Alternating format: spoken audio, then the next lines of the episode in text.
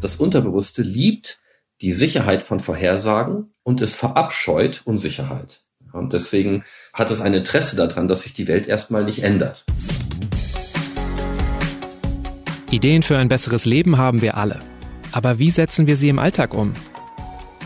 In diesem Podcast treffen wir jede Woche Menschen, die uns verraten, wie es klappen kann. Willkommen zu Smarter Leben. Ich bin Lenne Kafka und diesmal spreche ich mit Stefan Kölsch. Mein Name ist Stefan Kölsch. Ich bin Professor für biologische und medizinische Psychologie an der Universität Bergen in Norwegen. Biologische Psychologie heißt in meinem Fall, dass ich größtenteils Hirnforschung betreibe und mich dafür interessiere, welche Effekte die Vorgänge im Gehirn auch auf den Rest des Körpers haben. Eigentlich macht unser Unterbewusstsein uns fast die ganze Zeit Vorschläge, wie wir uns verhalten sollten. Aber viele dieser Hinweise sind nicht unbedingt sinnvoll für unseren Alltag. Denn unser Unterbewusstes neigt dazu, bestimmte Dinge zu stark zu bewerten oder auch komplett falsch, gerade wenn es um Gefahren oder Risiken geht. Und so prägt es dann auch unsere Gefühlslage. Und das leider häufig nicht zum Guten. Stefan beschreibt in seinem neuen Buch Die dunkle Seite des Gehirns, wie wir unser Unterbewusstsein überlisten können und uns dadurch auch aus negativen Gedankenschleifen befreien. Wie wir also im Alltag seltener grübeln und sinnvolle Entscheidungen treffen, erklärt er in dieser Folge. Stefan, wenn es ums Unterbewusstsein geht, sprichst du von der dunklen Seite des Gehirns. Kämpfen in meinem Kopf etwa zwei Denksysteme gegeneinander, wie so wie Engelchen und Teufelchen? Ja, so können wir uns das vorstellen. Es äh, gibt zumindest zwei Willen im Gehirn, einen bewussten und einen unterbewussten. Es gibt zwei Gewissen im Gehirn, ein bewusstes Gewissen, ein unterbewusstes Gewissen. Und es gibt eben auch zwei Denksysteme oder zwei Bewertungssysteme im Gehirn, ein unterbewusstes und ein bewusstes. Du schreibst ja auch unser Unterbewusstes erzeugt seine eigenen Gedanken und eigenen Gefühle. Sind das dann immer so die düsteren? Erzeugt es eher negative Gedanken, Emotionen? Also das Unterbewusste ist zunächst einmal ein Gefahrensystem und ein Überlebenssystem. Ja, also wenn im Urwald ein Löwe aus dem Busch springt, dann übernimmt das Unterbewusste blitzschnell das Kommando über das gesamte Gehirn damit wir möglichst fix auf den nächsten Baum raufspringen. Wenn uns allerdings heutzutage etwas belastet, dann macht uns das Unterbewusste auf diese Weise eben auch oft blind, ja, mit Sorgen, Ärger oder Feindschaft. Und heutzutage reagiert unser Unterbewusstes auf negative Botschaften zum Beispiel mit überzogen starken Emotionen, ja, hält Peinlichkeiten oder Streitereien für, oft für viel schlimmer, als sie tatsächlich sind und macht uns dadurch das Leben manchmal etwas schwerer als es sein müsste. Auf der anderen Seite ist es natürlich auch so, dass wir auch heutzutage noch das Unterbewusste in vielen Bereichen unseres Lebens brauchen. Das können wir vor allen Dingen bei Patienten sehen, die Schädigung des, des Unterbewussten haben. Aber wie festgelegt ist denn eigentlich, was wir unterbewusst denken? Also ist es in uns angelegt oder wird das eher nach und nach geprägt? Wie entwickelt sich das? Sowohl als auch. Es gibt eine Reihe von Vorgängen, die sind evolutionär sehr tief in unserem Unterbewussten verwurzelt. Zum Beispiel Verlust, Frust. Das ist ein Vorgang im Gehirn, der damit zu tun hat, dass das Unterbewusste erheblich mehr Minuspunkte erzeugt, wenn wir etwas verlieren, als es Pluspunkte erzeugt, wenn wir etwas gewinnen. Also zum Beispiel, ich kaufe mir ein Vanilleeis, das Unterbewusste erzeugt Pluspunkte, dann fällt mir eine Eiskugel runter und das Unterbewusste erzeugt doppelt so viel Minuspunkte, wie es vorher überhaupt Pluspunkte erzeugt hat. Das kann heutzutage dazu führen, dass wir zum Beispiel große Schwierigkeiten haben, unsere Schränke auszumisten und Dinge, die uns gehören, dann äh, wegzuschmeißen, obwohl wir sie gar nicht mehr brauchen. Das war im Urwald aber sehr wichtig, denn das führt dazu, dass wir Beute nicht fallen lassen. Wir halten an der Beute fest, selbst wenn wir eine etwas größere Beute sehen. Ein Reptil, wenn es, sagen wir mal, einen Käfer schnappt und ihn noch nicht runtergeschluckt hat, schnappt sofort nach einem etwas größeren Käfer, wenn es den sieht. Das tun wir nicht. Also wir Säugetiere tun dies nicht. Alle Spezies, die sozusagen ein Unterbewusstes haben, sondern die lassen ihre Beute erst dann fallen, wenn sie eine Beute sehen, die mindestens zweimal so groß ist. Also das sind so Vorgänge, die evolutionär sehr tief in unserem Unterbewussten verwurzelt sind. Aber da gibt es andere Vorgänge, die wir erst durch unsere Kulturisation, durch unsere Sozialisation lernen. Als Kinder zum Beispiel lernen wir, welche Regeln in unserer Gesellschaft gelten, welche Regeln in unserer Familie gelten, wie ich mich in meinem Umfeld, zu meinen Bezugspersonen, zu meinen Bindungspersonen zu verhalten habe, damit ich nicht ständig anecke. Okay, also Normen, Werte und sowas, das ist alles auch in unserem Unterbewusstsein verankert. Genau, das ist auch ein, eine ganz wichtige Funktion des Unterbewussten. Im Buch spreche ich vom Konformitätsdrang, den das Unterbewusste erzeugt. Unserem Unterbewussten ist es sehr wichtig, dass wir zu unserem Stamm dazugehören, ja, dass wir zu unserer Gruppe dazugehören und dass wir so denken wie unsere Gruppe, dass wir die Wirklichkeit so beurteilen wie unsere Gruppe, dass wir uns so verhalten wie die anderen in unserer Gruppe, dass wir so fühlen wie die anderen in unserer Gruppe. Also wenn wir sehr im Außen sind, sehr darauf achten, was andere tun, ist dann meistens unser Unterbewusstsein am Werkeln? Ja, unser Unterbewusstes schaut immer darauf, wie unsere Gruppe unser Denken, unser Verhalten, unser Fühlen, unsere Bewertungen und so weiter wohl bewertet oder wohl beurteilt. Ja, das bedeutet natürlich nicht, dass wir dem immer folgen müssen. Das gilt ganz allgemein für Vorgänge des Unterbewussten. Unser Unterbewusstes liefert uns immer nur Vorschläge zu handeln, zu entscheiden, zu fühlen. Und je größer eine Gefahr ist, die das Unterbewusste gerade wittert, desto dringender sind diese Vorschläge, die uns das Unterbewusste unterbreitet. Wir haben jedoch bewusst auch immer die Möglichkeit, dem Unterbewussten das Steuer aus der Hand zu nehmen und selber bewusst unsere Entscheidung zu treffen und selber bewusst zu handeln und auch selber bewusst zu fühlen. Ich habe ja im Podcast schon mal mit der Neurowissenschaftlerin Maren Urner auch gesprochen, unter anderem über den Negativity Bias, also dass wir Negatives unterbewusst intensiver wahrnehmen. Ähm, jetzt ist ja einfach die gesellschaftliche Lage, die weltpolitische Lage, die finanzielle Lage, die klimatische Lage. Es, es gibt ganz viele Krisen aktuell, die uns belasten können. Woran liegt es, ob ich damit besser klarkomme oder nicht? Genau wie du gesagt hast, in der Fachsprache heißt es Negativity Bias ist ein Phänomen, bei dem das Unterbewusste übertrieben stark reagiert auf Negatives und dessen Wichtigkeit überschätzt und auch übermäßig viel Aufmerksamkeit darauf richtet. Die negativen unterbewussten Emotionen, etwa Ärger, Sorgen, Ängste, Feindseligkeit, wiegen doppelt so schwer wie die positiven. Ja? Daran liegt es, dass wir negative Dinge sozusagen überzogen stark beurteilen und auch überzogen stark darauf reagieren. Und jetzt ist es so, dass sich Kunst, Politik, aber auch Medien dieser unterbewussten Macht des Unglücks oft bedienen. Ja, Medien heizen oft mit negativen Nachrichten emotional auf. Populisten nutzen negative Botschaften, um uns unterbewusst doppelt so effektiv anzusprechen wie mit positiven. Ja, und unser Unterbewusstes reagiert auch auf diese negativen Botschaften mit überzogen starken Emotionen, hält sie für wichtiger und stuft sie sogar für glaubwürdiger ein. In meinem Buch beschreibe ich Studien, die die gleiche Information einmal positiv und einmal negativ formulieren. Und in solchen Studien halten die Testpersonen die negativ formulierten Aussagen für glaubwürdiger als positiv formulierte. Und zwar ungefähr für doppelt so glaubwürdig. Und ein Tipp ist, sich vielleicht nur einmal am Tag für eine bestimmte Zeit über ein Thema zu informieren, um sich eine Meinung zu bilden und ansonsten aber die Finger davon zu lassen, um sich nicht den ganzen Tag immer wiederkehrend mit diesen negativen Nachrichten über ein Thema zu stressen.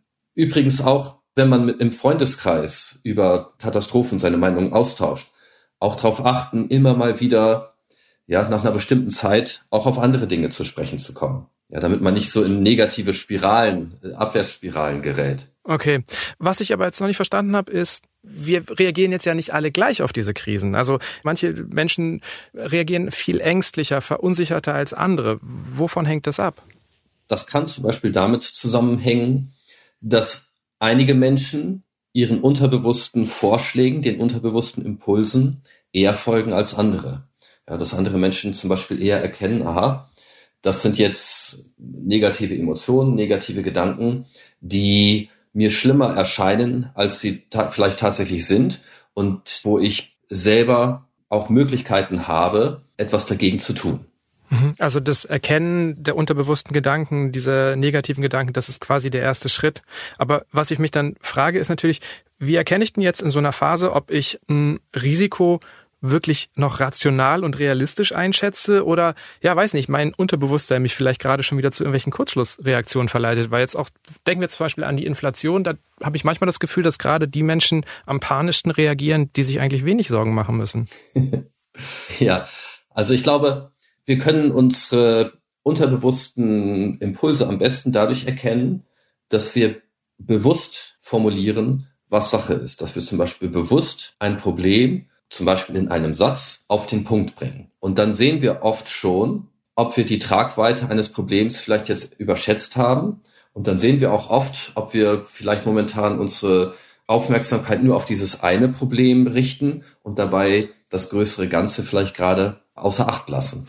Wann übernimmt denn das Unterbewusstsein in der Regel das Kommando? Gibt es da auch was, was wir uns vor Augen führen können? Bestimmte Situationen, in denen wir vielleicht wachsamer sein müssen? Also zum Beispiel ähm, ist es so, dass bei Falschinformationen, bei Propaganda, bei Verschwörungserzählungen, Rassismus und äh, Fremdenfeindlichkeit oft das Unterbewusste mit, mit seinen Impulsen fröhliche Urstände feiert.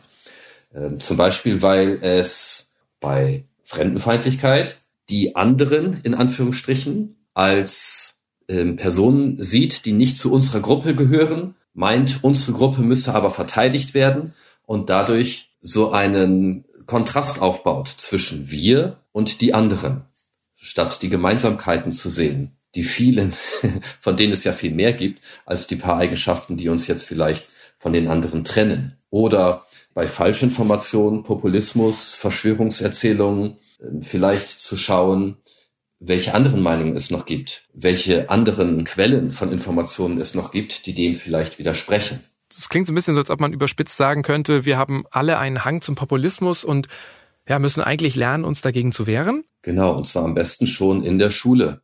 Wie kann das konkret funktionieren? Ich bringe mal noch ein etwas alltagstauglicheres Beispiel und dann können wir vielleicht die Verbindung auch äh, herstellen.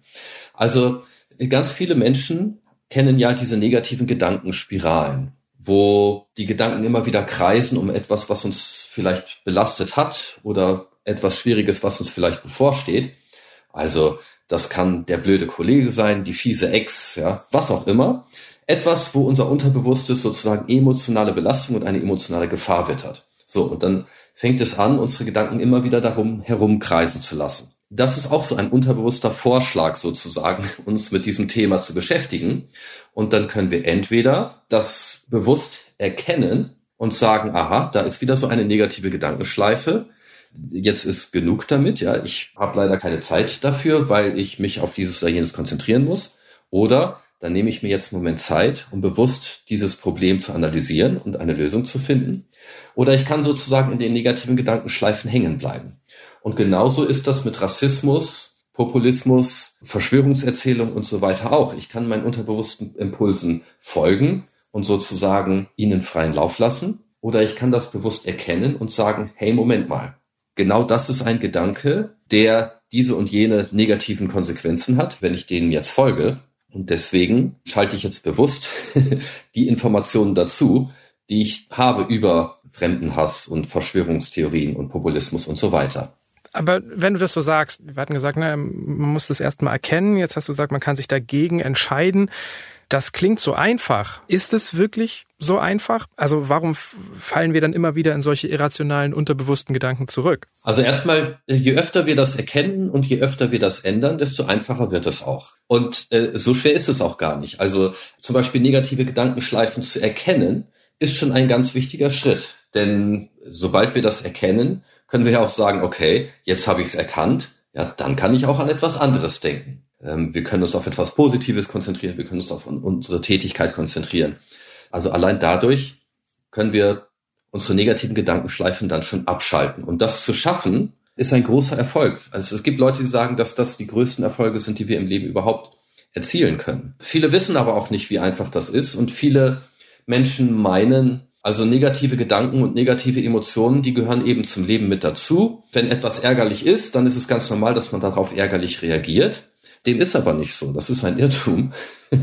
wir können unseren Ärger eben sehr schnell erkennen und entsprechend regulieren. Ja, wir können entspannen und durchatmen, denn in den meisten Situationen, in denen wir uns ärgern, hilft unser Ärger ja gar nichts äh, an der Problemlösung. Ja, wenn der Zug zu spät kommt, ich auf dem, Bahnsteig äh, vor Ärger mit den Füßen stampfe, dann kommt dadurch der Zug ja jetzt nicht schneller an. In der Situation ist es viel gesünder für mich, wenn ich mich möglichst schnell wieder abrege. Ich kann später mit kühlem Kopf eine Beschwerde schreiben, etwas anderes unternehmen, von dem ich meine, dass das vielleicht hilft, in Zukunft solche Verspätungen zu verhindern. Ja, meinem Bundestagsabgeordneten schreiben, dass sie mehr Geld äh, in, in die Infrastruktur investieren sollen oder ähnliches. Ja. Aber in dem Moment mich zu ärgern, hilft leider nichts. Gerade wenn du jetzt das Beispiel des Ärgers nimmst, dann frage ich mich aber, müsste es nicht eigentlich noch einen Schritt weitergehen, als nur den Ärger zu erkennen und den rauszunehmen und sich vielleicht dagegen zu entscheiden, einen Wutausbruch zu kriegen, weil gerade Ärger ist doch so eine sekundäre Emotion. Da steckt oft ein ganz anderes Gefühl dahinter. Also müssten wir nicht viel weitergehen und noch mehr unser Unterbewusstsein verstehen, welche Signale sendet es mir und warum? Ja, absolut. Also äh, Ärger ist natürlich nur, nur eine Empfindung, die oft vom Unterbewussten erzeugt wird und die wir dann dementsprechend empfinden. Feindseligkeit oder Sorgen, oft Trauer, Depression und ähnliches äh, gehören auch dazu. Mhm. Und das sind die, wo man hinschauen muss dann quasi. Auf jeden Fall. Äh, und zwar deswegen, weil sie uns unglücklich machen und weil sie unserer Gesundheit auf Dauer schaden und weil sie uns früher altern lassen. Das Unterbewusste steuert ja das hormonelle System und es steuert auch das sogenannte vegetative Nervensystem, also welches die Aktivität unserer Organe beeinflusst. Und deswegen empfinden wir Gefühle auch körperlich. Also unser, unser Herz klopft, wir schwitzen, wir haben ein flaues Gefühl im Magen. Es ist aber so, dass ständige negative Gedanken und Gefühle unseren Hormonhaushalt aus dem Gleichgewicht bringen. Unsere inneren Organe werden fehlgesteuert oder überlastet und wir werden krank. Also wenn das Unterbewusste gerade in Alarmbereitschaft ist, dann ist das keine Zeit für Entspannung und Regeneration. Und das bedeutet auch, dass unsere unterbewussten Gedanken und Gefühle die Heilkräfte unseres Körpers blockieren. Ja, die negativen unterbewussten Stimmungen sind also schädlich für unser Wohlbefinden, schädlich für unsere Gesundheit. Und deswegen ist es wichtig, dass wir lernen, sie zu erkennen und zu kontrollieren, bevor sie uns kontrollieren. Ich versuche mir gerade noch mal so ein bisschen ähm, deinen Lösungsansatz so im Alltag vorzustellen. Also genau erstmal diese unterbewussten Gedanken erkennen, sich dagegen entscheiden, auf was anderes konzentrieren. Und ich glaube, das würde mir jetzt zum Beispiel im Arbeitsalltag vielleicht helfen, wenn ich so in so einer Phase bin, in, kennt glaube ich jeder so einen Tag, wo man einfach grübelt, irgendwie immer abschweift, sich nicht konzentrieren kann, Dinge verschiebt, sich irgendwie gedanklich verzettelt. Da könnte ich mir sehr gut vorstellen, dass das hilft. Ich denke jetzt aber mal an so eine Situation, ein Bewerbungsgespräch und ich hadere mit meinem Lebenslauf oder ich hadere mit meinem Look oder mit meiner äh, einen Fachexpertise. Wie erkenne ich in dem Moment, ob ich wirklich schlecht geeignet bin oder nur total unsicher? Ja, also zunächst einmal ist ein super Rezept, sich einfach bewusst die Dinge in ganzen Sätzen zu sagen, in ganzen Sätzen auf den Punkt zu bringen. Ja, also zum Beispiel in einem Satz zu formulieren, was genau das Problem ist. Also um ein Ziel zu erreichen, hilft es enorm, sich in einem Satz zu sagen, was überhaupt das Ziel ist, was man überhaupt will. Oder bei Ängsten hilft es mehr als alles andere, tatsächlich sich bewusst in einem Satz zu sagen, was einen gerade ängstigt. Ähnlich ist es so, wenn man merkt, dass man sich gerade Sorgen macht vor so einer ja, prüfungsähnlichen Situation wie ein Bewerbungsgespräch, dann hilft es als allererstes, sich zu sagen, oh, ich mache mir gerade Sorgen darüber, dass dieses Prüfungsgespräch schief geht. Ja, das ist an sich nichts Schlimmes, das ist etwas Natürliches, das wird den meisten anderen Menschen auch so gehen. Ja, so, jetzt schaue ich mal bewusst hin, was bringe ich eigentlich alles mit auf den Tisch? Ja, was kann ich alles anbieten? Was sind meine Stärken? Wo ist nochmal mein Zettel, auf dem ich mir meine Stärken notiert hatte? Ah ja, hier in meinem Portemonnaie. Also das ist dies, stimmt, das kann ich gut. Das ist das, ah, das stimmt, das kann ich auch sehr gut. Das ist das, ah, das kann ich auch sehr gut, ja. Oft ist es ja so, dass wir im Moment der Sorge, zum Beispiel Prüfungssituation, Bewerbungsgespräch und ähnliches, ähm, von unserem Unterbewussten den Blick eingeschränkt bekommen. Ja, wir sehen dann nur noch die Probleme und die Gefahren, die unter unser, unser Bewusstes sieht. Und die sehen wir aufgebauscht. Und wir sehen nicht mehr zum Beispiel unsere Stärken. Wir sehen nicht mehr das größere Ganze. Deswegen ist das äh, wichtig in einer Situation der Sorge zu erkennen, dass ich momentan wahrscheinlich von Worst-Case-Szenarios ausgehe, unterbewusst, und unterbewusst erstmal alles als viel schlimmer einstufe, als es tatsächlich ist und als viel düsterer, als es tatsächlich ist. Okay, also im Grunde auch wieder das Unterbewusstsein macht alles ganz groß und es hilft es eher für sich selbst klein zu machen, zu zerstückeln das Problem. Genau. Also wenn der Löwe aus dem Gebüsch springt, dann lenkt das Unterbewusste die Aufmerksamkeit erstmal nur auf den Löwen und auf nichts anderes. Es hält uns sozusagen davon ab, unsere Aufmerksamkeit auf irgendetwas anderes zu lenken.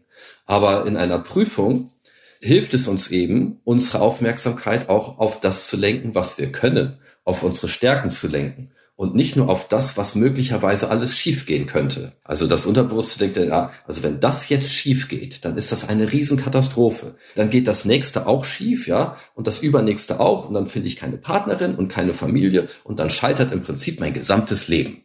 Und dann sind so Katastrophenszenarien, ne, die sich immer weiter verselbstständigen quasi. Genau. Deswegen geht es uns dann auch körperlich so wahnsinnig schlecht, weil Herz und Magen und Schweiß und so weiter auf diese Situation, auf dieses Worst-Case-Szenario, auf diese Riesenkatastrophe schon eingestellt werden. Und das führt dann oft dazu, dass wir tatsächlich nicht mehr lernen können, dass wir tatsächlich in der Prüfung versagen. Ich habe bei dir jetzt auch im Buch gelernt, dass wir unterbewusst sehr daran interessiert sind, den Status quo zu festigen. Ist das wirklich bei jedem so? Weil es gibt ja auch sehr risikoaffine Menschen, Leute, die immer wieder Neues probieren, sich nicht festlegen können. Also überall gibt es individuelle Unterschiede, das ist schon richtig. Und wir müssen ja unserem Unterbewussten, wie gesagt, auch nicht folgen, sondern das sind ja nur Vorschläge. Wir können uns ja bewusst auch immer anders äh, entscheiden. Aber es ist tatsächlich so, dass das Unterbewusste erstmal ein Interesse daran hat, dass sich die Welt, so wie sie jetzt momentan ist, erstmal nicht ändert. Denn das Unterbewusste kann Vorhersagen treffen, wie zum Beispiel bei den Sorgen, ja, unter der Prüfungssituation. Vorhersagen, dass bestimmt alles schiefgehen wird. Aber natürlich kann es, ist das Unterbewusste auch äh, sehr gut darin geeignet, Belohnungen und Bestrafungen zu erkennen. Und das ist auch sehr wichtig für uns. Das war auch für die ersten Säugetiere schon sehr wichtig, zu erkennen, wo in meiner unmittelbaren Umgebung ist die beste Nahrungsquelle und wo sind die Gefahrenquellen. Und in einer Welt, in der ich weiß, was passieren wird, weil ich die Zusammenhänge kenne und weil ich weiß, was passieren wird, wenn etwas geschieht und was dann geschehen wird und was dann geschehen wird, kann ich eben bessere Vorhersagen machen. Also dass das Unterbewusste liebt die Sicherheit von Vorhersagen und es verabscheut Unsicherheit. Und deswegen hat es ein Interesse daran, dass sich die Welt erstmal nicht ändert. Man spricht ja auch vom Kanzlerbonus. Ja, die Leute sind vielleicht nicht zufrieden, sagen sich aber, naja, also es ist aber immer noch besser, wenn sich nichts ändert und ähm, die Dinge so bleiben, wie sie sind. Also wenn ich sozusagen das nächste Mal vor einer wichtigen Lebensentscheidung bin oder vielleicht vor einem Wagnis stehe, durchaus sich auch nochmal bewusst machen, wie das Unterbewusstsein auf Risiken reagiert? Ja, und vor allen Dingen sich auch bewusst machen, was die unterschiedlichen Alternativen sind, wie wertvoll ich bewusst diese unterschiedlichen Alternativen einschätze, wie hoch die tatsächlichen Wahrscheinlichkeiten sind und die dann auch bewusst in meine Entscheidung mit einbeziehen. Denn das Unterbewusste verzieht oder verzerrt Wahrscheinlichkeiten und verzerrt dadurch auch unser Bild von der Wirklichkeit. Also zum Beispiel, wenn ich eine sichere Alternative habe, dann verzerrt das Unterbewusste äh, riskante Alternativen. Ich kann dir ein ganz konkretes Beispiel geben. Wenn ich dir eine Wette anbiete, und zwar entweder du bekommst 40 Euro bar auf die Hand oder wir machen einen Münzwurf und bei Kopf bekommst du 100 Euro, bei Zahl bekommst du gar nicht. Welche Alternative würdest du wählen? Ich glaube, ich würde aufs Risiko gehen. Du würdest auf Risiko gehen? Ja. Wow. Dann bist du einer der wenigen, der dort die riskante Alternative wählt. Die meisten sagen, ich nehme lieber die 40 sicheren Euro. Ich, ich glaube, ach so, okay. Ja? Ich glaube, wenn du, wenn du auf 50 gegangen wärst, hätte es bei mir aber schon umgekippt. Aber es war irgendwie so unter der Hälfte. Bei 50 Euro ist es auch sinnvoll. Da wäre es logisch, die 50 Euro zu nehmen. Denn die Wette 100 Euro mit 50-50 Wahrscheinlichkeit hat einen Wert von 50 Euro. Wir sind aber unterbewusst dazu geneigt, die sichere Alternative zu nehmen, obwohl sie weniger wert ist, nämlich nur 40 Euro. Selbst wenn ich den Leuten sage, also wir machen das zehnmal hintereinander, ihr dürft jedes Mal wählen, dann bleiben die meisten Leute immer bei den 40 Euro. Dann haben sie 400 Euro sicher, aber im Schnitt gewinnen sie ja 50 Euro pro Wette. Das heißt, im Schnitt gewinnen sie, wenn sie immer auf den Münzwurf setzen, 500 Euro, also 100 Euro mehr. Ja. Wir sind aber unterbewusst dem Risiko in dieser Situation abgeneigt angesichts einer sicheren Alternative. Und das kann zum Beispiel natürlich bei wichtigen Lebensentscheidungen unsere Entscheidungen letztendlich langfristig entgegen unsere eigenen Interessen beurteilen. Also das sind jetzt nicht nur finanzielle Besche Entscheidungen, äh, wenn es darum geht, sein Geld anzulegen. Ja, das kann Berufswahl sein, Partnerwahl, das kann ja alle möglichen wichtigen Entscheidungen im Leben. Jetzt überlege ich gerade so ein bisschen über mich und ich halte mich gar nicht so für den risikofreudigsten Typen. Ich glaube, es hängt dann auch wahrscheinlich manchmal von Lebensbereichen ab. Also ich habe auch erst mal ein paar Jahre frei gearbeitet, bevor ich in die Festanstellung gegangen bin. Andererseits, was so Beziehungen angeht, da bin ich eher, glaube ich, auf Sicherheit. Kann das dann auch sein, dass unser Unterbewusstsein in verschiedenen Lebensbereichen anders risikoaffin ist? Ja, völlig richtig. Also es kommt auch darauf an, ob wir ähm, statt des Risikos mit einem großen oder mit einem kleinen Gewinn konfrontiert sind. Genau, also ich könnte ja dann im Grunde aber auch daraus schließen, dass es, wenn ich einfach mit Entscheidungen hader oder ja, manchmal das Risiko scheue, dass das letztendlich auch durchaus was ganz Normales ist und dass ich deswegen nicht gleich ein ängstlicher Typ bin, sondern dass das jeder Mensch so hat, weil unser Unterbewusstsein bei Entscheidungen zu solchen Mechanismen neigt. Ja, völlig richtig.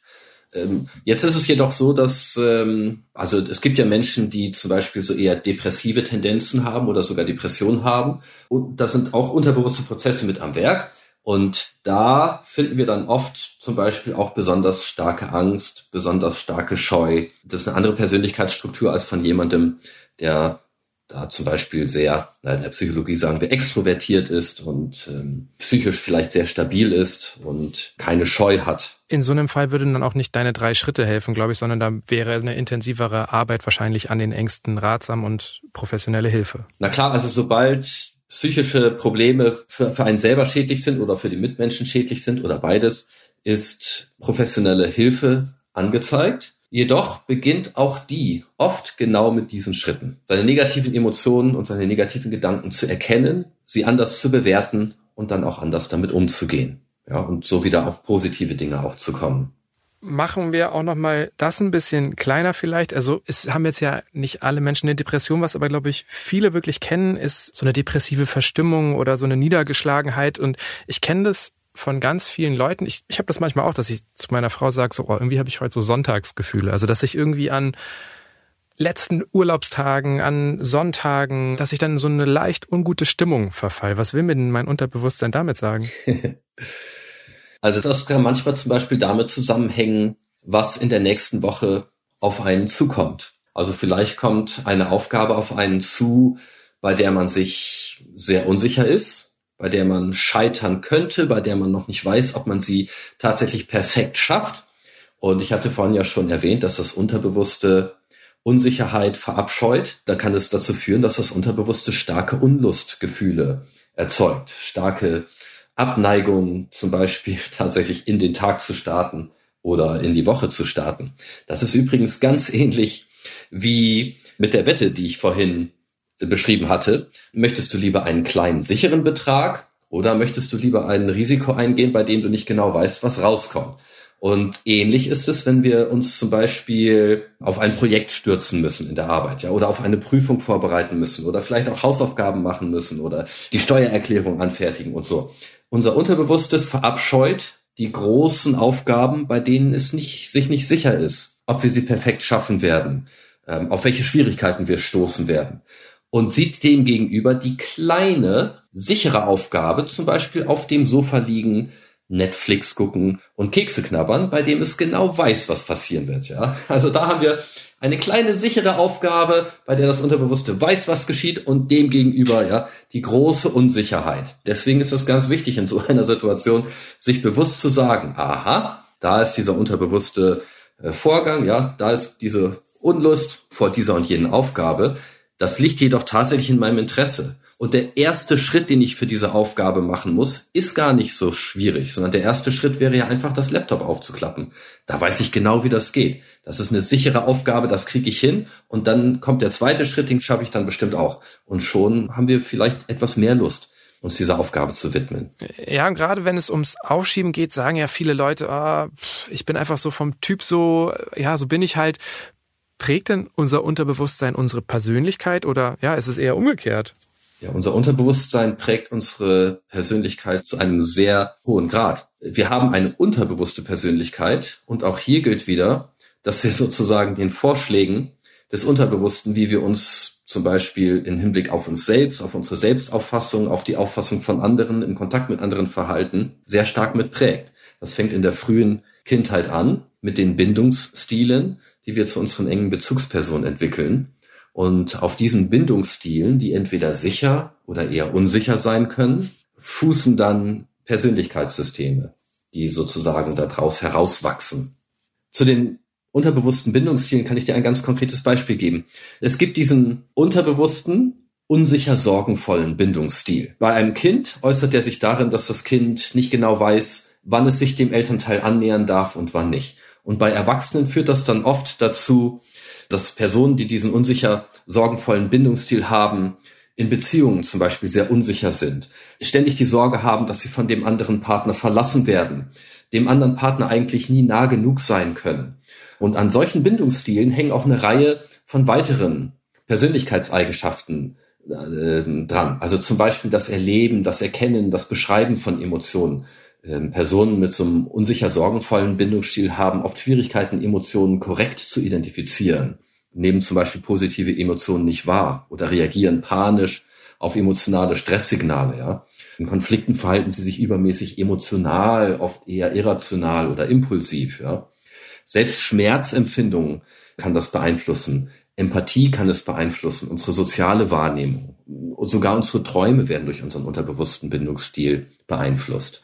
Und ist es dann auch so, dass sicher gebundene Menschen ihre Gefühle besser erkennen können? Genau, sie haben auch eine realistischere Sicht von sich selbst. Die Personen mit einem unsicher sorgenvollen Bindungsstil haben zum Beispiel oft eine eher negative Sicht auf sich selbst. Deswegen haben sie auch eher den Hang zu Depressionen und zu Ängsten und zu Sorgen. Und es gibt auch Personen mit einem sogenannten unsicher vermeidenden Bindungsstil, die haben dann oft eine überhöht positive Sicht von sich selbst und eher eine negative Sicht von anderen. Aber selbst wenn ich unterbewusst irgendeine bestimmte Persönlichkeit habe, kann ich bewusste Entscheidungen treffen, anders handeln, ja, und sozusagen meine bewusste Persönlichkeit in den Vordergrund stellen? Oder wie? Genau, wir können das nicht nur. Ich halte das für eine der wichtigen Herausforderungen unseres Lebens. Obwohl unser Unterbewusstsein also sehr dominant ist und uns sehr viele Handlungsanweisungen gibt, haben wir immer eine Chance daran zu arbeiten. Das können wir festhalten. Können wir denn auch unserem eigenen Weltbild trauen, unserer eigenen Wahrnehmung? Das frage ich mich schon so ein bisschen bei den Ausführungen von dir. Ja, in meinem Buch beschreibe ich ja, dass das Unterbewusste einen Wirklichkeitsfilter hat. Das heißt, das Unterbewusste kann beeinflussen, welche Inhalte unserer Umgebung wir als wahr einstufen und welche nicht. Das ist zunächst einmal eine ganz wichtige Funktion. Wenn wir ins Kino gehen und sich der Vorhang schließt, dann öffnet sich unser Wirklichkeitsfilter, unser unterbewusster Wirklichkeitsfilter für die Wirklichkeit des Films und wir leben sozusagen in der Wirklichkeit des Films. Wenn wir uns dann bewusst sagen, ja, ist ja nur ein Film, dann schließt sich der Wirklichkeitsfilter und wir erkennen, dass wir nur im Kino sitzen. Jetzt ist es aber so, dass sich der Wirklichkeitsfilter eben auch sehr stark an unserer Gruppe orientiert. Das, was unsere Gruppe als Wirklichkeit ansieht, dafür öffnet sich unser Wirklichkeitsfilter. Und unter Gruppenzwang öffnet sich dieser unterbewusste Wirklichkeitsfilter erst recht. Also zum Beispiel, wenn ich in einer Gruppe von Verschwörungstheoretikern mich befinde oder in einer Sekte oder ähnlichem, wo der Druck groß ist, dass ich die Wirklichkeit der Gruppe übernehme, dann kann sich der Wirklichkeitsfilter öffnen für absurde, abstruse Vorstellungen. Okay, uns immer bewusst sein, dass unser eigenes Weltbild stark von der eigenen Gruppierung abhängt wir müssen also versuchen, aus der eigenen Blase herauszutreten, was ja aber bekanntermaßen sehr schwierig ist. Ja, genau. Also, weil das Unterbewusste uns gerne in der Blase hält, weil das Unterbewusste uns gerne die Welt so sehen lässt, dass wir von unserem Stamm akzeptiert werden. Welche Erkenntnis übers Unterbewusstsein hat dir denn eigentlich für deinen Alltag am meisten geholfen? Also vor allen Dingen das Regulieren von negativen Gedanken und negativen Emotionen. Also ich habe ja, bevor ich in die Psychologie und in die Soziologie gegangen bin, habe ich ja Musik studiert. Und das war kein leichtes Studium, aber vor allen Dingen deswegen, weil ich mir das Studium damals selber auch sehr schwer gemacht habe. Ich habe Geige studiert und beim Üben kamen oft negative Gedanken und negative Emotionen hoch. So etwas wie, ach, die anderen, die können das besser spielen als ich oder ach, ich sollte jetzt schon viel weiter sein oder ach, ich habe jetzt noch nicht so viel geschafft, wie ich eigentlich schaffen wollte, ja.